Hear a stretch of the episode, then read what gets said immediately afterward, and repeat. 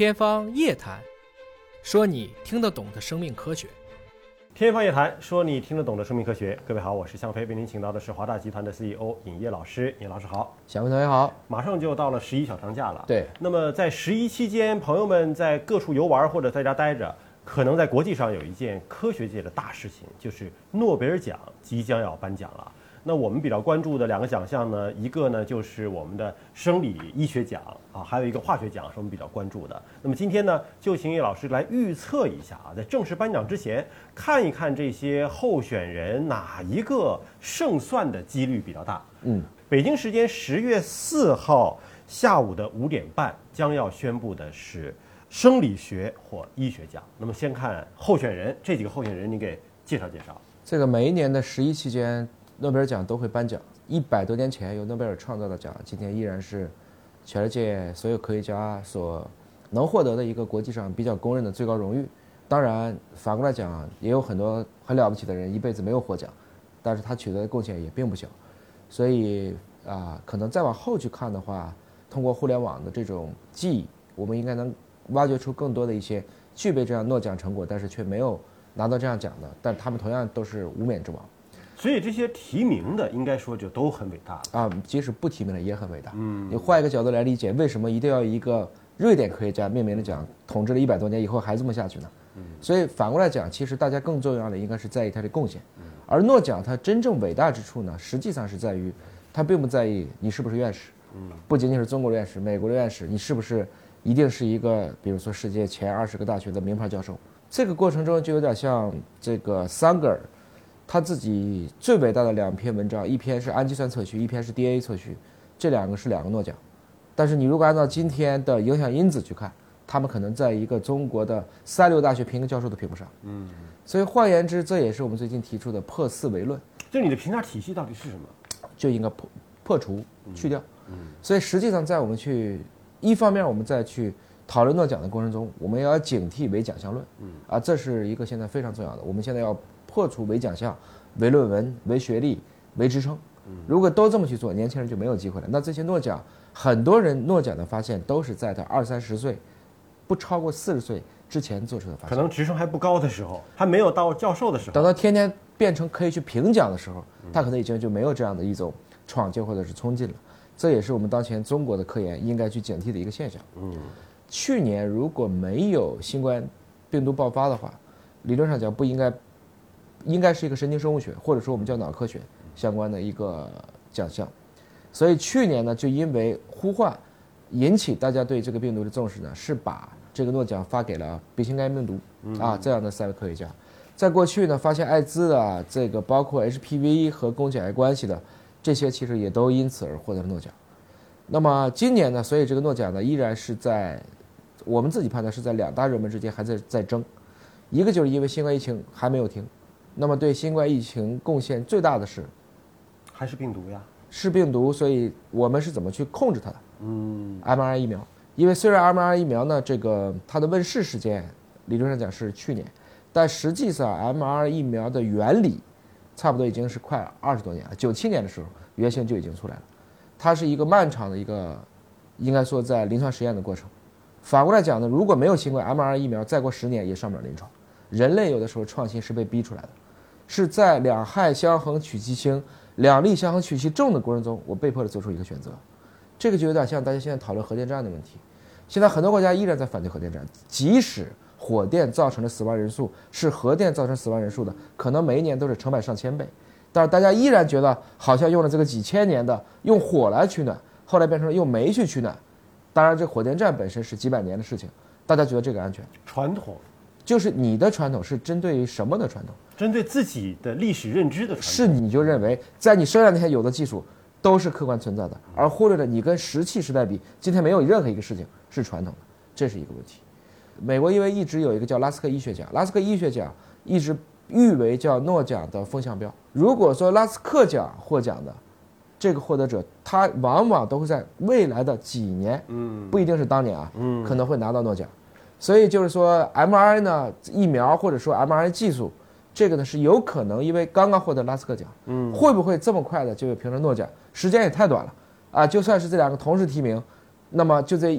一两周的时间，这些评委是不是能够很好的把它去消化。因为拉斯克奖就是北京时间九月二十五号公布了，那获得者呢就是这个 mRNA 疫苗的技术做了开拓性贡献的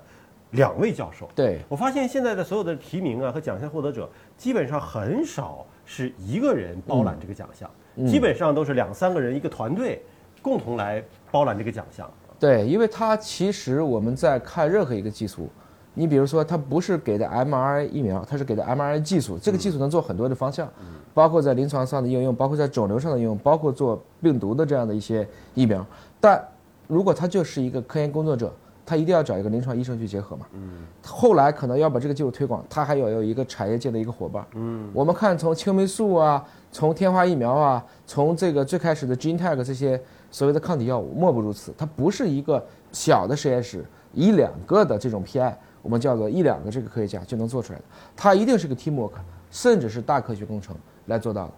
当然，这个也是诺贝尔奖另外一个问题，诺贝尔奖不颁给群体。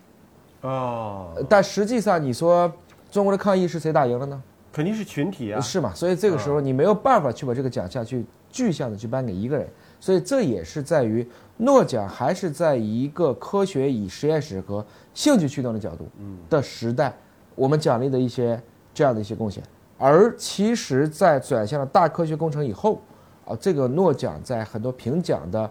基础设施上可能就要有一些变化，因为我们现在再去做一个原性、原创性的发现，你都很难讲是零到一那个作用，还是一到一百那个作用。就越来越复杂了。而且随着科学的进步啊，这么几百年来，我们的很多科学发现，一个人能够单打独斗发现的事儿，好像基本上发现完了，对 是吧？现在基本上是需要团队协作。几个人共同来合作。如果拉斯克奖的这个获得者不能够获得今年的诺奖的话，那么还有可能是什么方向呢？如果今年的 mRNA 如果获得诺奖了，其实我都觉得发和平奖可能意义都更大，嗯，因为它让这地球趋于平静了啊。当然，你如果从屠呦呦教授当年以青蒿素的贡献来去评价的话，那当然发生理学和医学奖也 OK，但可能发在今年稍微有些唐突。如果不是这个奖的话，大家按照去年的预测，就应该是在神经或者叫脑科学领域。那么在这个过程中呢，也是有若干组候选人，因为这几年基于脑科学的发展也是在突飞猛进的。如果我们去把现在网上的这个大家总结出来、整理出来的各类的神经生物学相关的这几个组合拉出来呢，比如说第一组的候选人呢，这个是由美国斯坦福大学、德国的这个柏林洪堡大学，还有德国的马普所这几位科学家，他们主要是做一个叫细菌的光敏蛋白和光遗传学。这个我这光看获奖理由就看不太懂。啊 他说对细菌光敏蛋白的鉴定和光遗传学诞生做出了奠基性的贡献，进而推动了神经科学的一个快速的发展。对，这是什么？到底说啥呢？其实就是我们以前讲过的，对果蝇进行红光照射，它就会性高潮。嗯，那就是光遗传学。我把光做成一种标记了。嗯，相当于说你吃醋就会感到酸，我现在不用让你吃醋了，我给你照个绿光，你就感觉到酸。哦，实际上是把 DNA 用光的标签去标记了。嗯，所以这就实现了在体外可以通过简单的操纵开关，就可以操控体内的功能。嗯，它为我们所有的脑科学快速认知向前推动了一大步。当然，等于后来的很多研究都是基于这几个人最开始的一种开拓性的贡献。就他得先找到光敏蛋白。对，我只要找到了光敏蛋白，我通过光去刺激它，蛋白就起作用，从而使这个东西就已经可以去工作了。嗯，有点像我们现在拍照不是很快门，而是说拍照，这就是声控，声控，它是用光控，光控，就这个意思啊。等于人或者是动物的生生命体就可以被光控制了。对，一部分性状可以用光来控制。嗯，那么整体来讲，因为光遗传学是一个很大很大的领域，从最开始的荧光蛋白、发光蛋白，这个过程中其实前后也经历了差不多有，算是快五十年时间了，一九七一年到现在，所以这么长的一个过程，去年这个也是预测的非常高的一个热门，但是去年因为疫情的这个打扰，所以稍微稍微它有了一些调整和变化，所以还是颁给了丙型肝炎病毒的发现者。所以今年他被列为候选人第一号，对也是继承了去年没有得奖的一个遗憾了。呃，如果今年脑科学能获奖，这是排第一号的，啊，就是跟这种神经生物学相关的事情。所以他这个候选人排序其实也跟他的热门程度有关系啊。对，也得看这个技术是不是在这几年恰好是风口。嗯，反过来讲呢，我们也开始说，这科学的奖项就跟时尚杂志一样，它也是个 fashion。嗯，也可能这几年特别火的事情，过几年就不火了，有点像我们前几年讲的大火的干细胞。山东申尼其实发现了这个 iPS 诱导多功能干细胞。其实一八年以后，日本都不太支持了，因为做不下去了。嗯，所以干细胞又进入到一个静默期。不是说这个技术不行，而是这个技术在等待下一个能催生它的一个应用、一个场景、一个发现的确定，它才会再次兴起。这就有点像这个 Gartner 的这个技术图，它都不是一个技术，你认为发现了就这样往上走，实际上它都是这样这样，最后才慢慢上去，等于它会到一定的瓶颈，发展受到局限了，甚至往下走，啊，然后再起来。等到这个技术真正普及的时候，它已经不性感了，它就屏幕上讲了，因为你已经每天都在用了。我们看看候选人二号啊，嗯是美国威斯康星大学的费蒂普拉斯和美国洛克菲勒大学的哈德斯佩斯，还有法国的巴斯德研究所的佩蒂特啊，这三个人联合获奖理由呢是阐明了听觉分子和神经机制方面做出了先驱性的贡献。刚才那是光，对靠眼睛，对，这个就是听力。听力这个有什么基础性的贡献？其实它们都是神经的一部分，都是神经生物学或脑科学的一部分。我们的五感，特别是你的这个视神经、听神经、嗅球神经，都是属于我们脑部在外面的一个扩展。嗯，就相当于你潜艇的那个潜望镜，那就是眼睛；潜艇的那个声呐，如果伸出来了，那个就是你的听觉。所以这样的一些东西，某种程度上讲呢，它们是非常基础的研究，而且在全球范围内的话，我们都知道这个听觉损伤是最大的这个遗传病。啊，如果你算上迟发聋的话，比如说五十岁、六十岁开始有一部分这个听觉丧失的话，全世界罹患听觉障碍的这种遗传或者说就是这种啊残疾者的比例，啊，应该在所有残疾人比例当中会超过四分之一或三分之一，每三到四个残疾就有一个是听力障碍，或者说我们到一定程度上讲都会有听力障碍，就所谓耳背了。那我们看看这两个技术比较起来，好像那个光遗传学更性感一些啊，因为它的神秘性和未来的想象空间好像更大一些。这个技术就是听神经这个技术呢，它的这个时间更早啊，也是在上个世纪七十年代、九十年代的时候，这几位科学家用海龟、用牛蛙，刚刚有分子生物学技术，他们就把相关的蛋白，包括用生化的角度都给鉴别出来了。嗯，但是这个技术现在已经普及了，因为现在都会做新生儿这个听力筛查，华大基因也有这样的产品。那么，所以这个技术呢，其实今天看起来已经不性感了，然而它的功绩。不该被大家所磨灭，嗯，我们也不能说这个奖项就是唯时尚论，还是要去看的更长河的一个历史上的贡献。它的应用更加的广泛。对，看看候选人三号是日本的大阪大学小川诚二和美国的加州大学洛杉矶分校医学院的费尔普斯，以及美国华盛顿大学医学院的赖希勒。他们的获奖理由呢，这个是跟影像学相关啊，fMRI 这是一个功能核磁，还有。呃，PET 这也是个 CT 啊，说这两个方面做出了杰出贡献，对人类的呃脑功能深入认知和理解有一些突破。它不是说对这两个影像技术，而是通过这两种影像技术对人类大脑的认知有了一个更深入的理解。对，那我们看到那些 CT 的片子啊、核磁的片子啊，那不就是一张片子吗？通过片子，我能够对大脑有怎样深入认知呢？其实就提升了它的分辨率。第二个就加上了它的动态，嗯，就把哦原来的一张张片子，原来比如说一秒只拍四帧，我现在一秒可以连拍二十四帧。嗯，那这个过程中每一个帧和帧之间的怎么变来的，你就看得很清楚。第二个是，我可以把原来比如说只能拍一百万像素，我现在拉到它能拍一个亿像素，嗯就还是在时空分辨率上都极大的提升了。所以华大有一个技术叫时空组学，是把这个技术再往前推进了一大步。嗯，如果这个能获奖，那我相信时空组学也应该有资格在有一天有足够的贡献，就具备了这样的一个可能性。它实际上就如你所说的，它不是奖励的工具，它是奖励工具的应用。嗯，其实就是这个脑这个东西太难取养，也很难去无创进行检测。通过 PET、CT 或这个功能核磁，现在还有功能 PET 等等这些东西合在一起，都可以使我们以一种近似于无损的方式，对我们的脑科学进行了一些排查和认知。嗯，它这个比较好理解的是，影像学拍片子精度高了之后，而且我连续多张的拍摄，我能够监测到大脑在物理结构层面上的一些动态的连续的变化。对您刚才讲那个时空组学又是什么呢？时空组学就是说，我们今天即使用最先进的 MRI，我们对人能用的最高就七个特斯拉的，目前对老鼠可以做到十八个特斯拉的，当然那个核磁就很小了，因为十八个特斯拉是个巨大无比的概念。能量非常大，的。它磁场的概念，所以是个能量非常大的概念。你比如说，如果要用安培来定义的话，这个我们电流的安培一个安，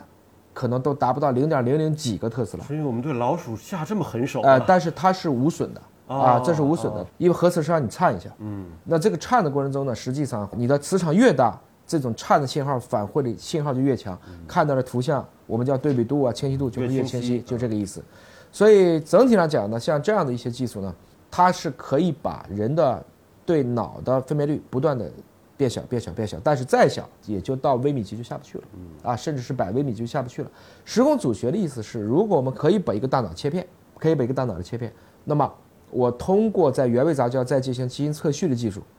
原位杂交之后就带了空间信息，基因测序的技术就知道这个空间发生了什么事情，我再还原回去建模，实际上就能看到，比如说人脑八百六十亿个神经元，我们按照十微米一层、十微米一层去切片，再还原回去，你就能看到这八百六十亿个神经元到底是以一个什么样的拓扑结构来工作的。这个分辨率又比这里面讲到的，比如说功能核磁，可能要提升了上百、上千倍。也就是说，功能核磁它其实是模拟的对大脑进行了一个切片，然后呢，它可以横切，可以纵切，那就建立起一种三维的结构。但它看到的还是一种结构，而功能核磁是能够看到这种三维结构当中的每一个点的 DNA、RNA 的一个变化，是吗？你简单理解呢，如果说每一个点的一个变化，那恐怕还得要用分辨率更高的显微镜，比如说用电镜去看。但是电镜的问题是一次就能看一个点，而核磁虽然它可以看到一个全域，比如说一个大脑，假如说它的直径是二十六厘米，反过来讲呢，它能看到全域，但是看的又不够精细。而时空组学恰好把这两个关键点合在一起了。一个就是在于我既能看到全域，我又能看到一个相对大的市场，一次不是一个点，一次能看到比如说十亿个点。以这样的方式来完成既高分辨率又大市场。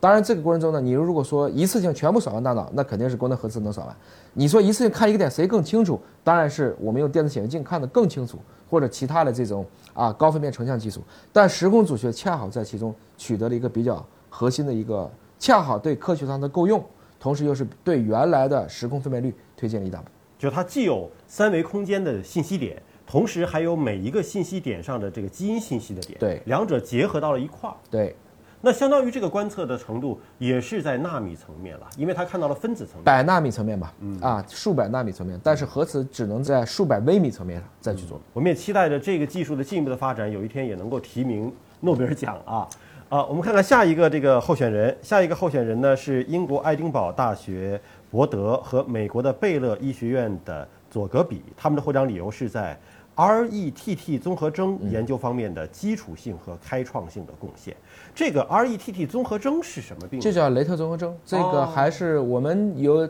这个以前合作的谭雪松，他就成立一个叫安雷特综合征，他其实为了自己的孩子去做了这样的一个基金会。一种罕见病。啊，一种罕见病，因为它很重要的是 X 染色体连锁遗传，嗯所以就意味着男孩只要一携带，这就必然得病，因为只有一条 X 嗯。啊，女孩呢，虽然说携带了这个疾病呢，也会出现症状，当然它比男孩好的是，它还能活下来。男孩一般如果携带了就没法存活，但女孩能存活下来的，也会发现，比如说智力迟缓呐、语言协调功能障碍啦、容易去癫痫呐等等。对，因为我跟这个公益组织的创始人也接触过跟雪松也接触过，因为她是生的是女儿，这个疾病的孩子基本上都是女孩儿，不是说男生不会遗传这个基因，而是男生遗传了之后，基本上就很小就夭折了，就就无法活下来。对啊、那么基本上都是女生的家长们呃成立了这样一个公益的组织，来帮助这些孩子们做后期的康复啊、训练啊，但这只能是起到一定的缓解作用，因为它还是在基因层面的一个